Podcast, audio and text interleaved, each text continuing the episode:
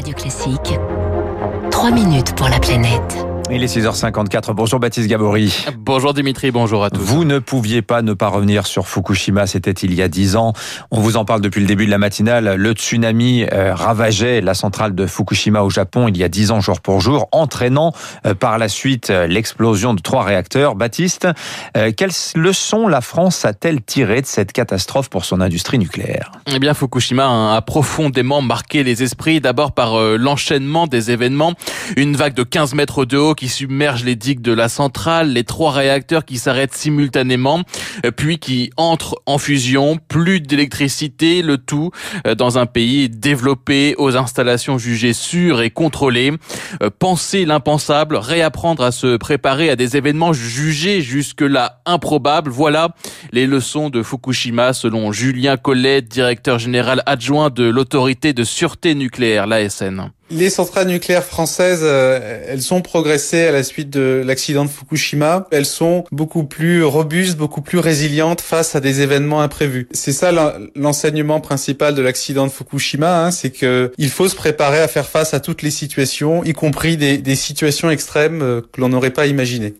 De nombreux chantiers ont euh, été mis en place. Une force d'action rapide nucléaire a été créée quelques semaines après Fukushima. 300 hommes capables d'intervenir à tout moment en cas d'accident.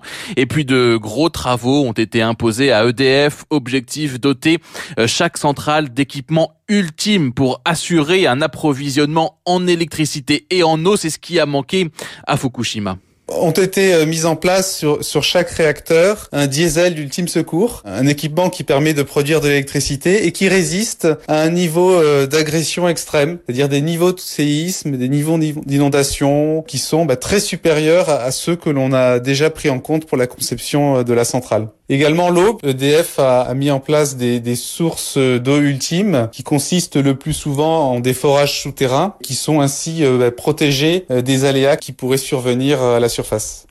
Un chantier à plusieurs milliards d'euros, mais certains de ces travaux euh, se font euh, désirer et ne seront pas mis en place avant 10 ou 15 ans. C'est ce que regrette par exemple Charlotte Mijon, porte-parole du réseau Sortir du nucléaire. Parmi les mesures prescrites, certaines, comme par exemple l'approvisionnement en eau supplémentaire, ne sont toujours pas mises en œuvre, à part sur un réacteur. Il faudra encore beaucoup de temps. Il y a encore des mesures par rapport à la résistance au séisme, par rapport aux piscines de combustible euh, qui seront mises en œuvre encore plus tardivement. Donc pour nous, c'est vraiment problématique. Et puis Fukushima, c'est aussi un retour d'expérience sur la gestion euh, post-accidentelle, par exemple sur la décontamination de la zone touchée. Chantier titanesque mené par les autorités japonaises qui ont décidé de décaper le sol sur 5 cm sur 1100 km carrés. Olivier Evrard, chercheur au CEA, au laboratoire des sciences du climat et de l'environnement. Donc c'est euh, dans cette zone-là où les travaux se sont concentrés sur les zones cultivées et les zones habitées. Les niveaux de radioactivité de césium-137 au niveau de ces, ces, sols ont baissé de l'ordre de 80%. Et c'est une baisse qu'on retrouve dans une grande mesure dans les rivières qui drainent euh, ces zones cultivées.